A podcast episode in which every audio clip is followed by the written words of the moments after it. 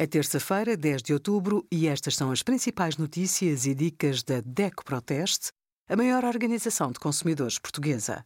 Hoje, em DECO.proteste.pt, sugerimos aumento das rendas em 2024, o que está em causa, como obter segunda via da fatura com número de contribuinte e as melhores tarifas de eletricidade e gás no nosso simulador. Medo intenso e batimentos cardíacos acelerados são alguns dos sintomas dos ataques de pânico.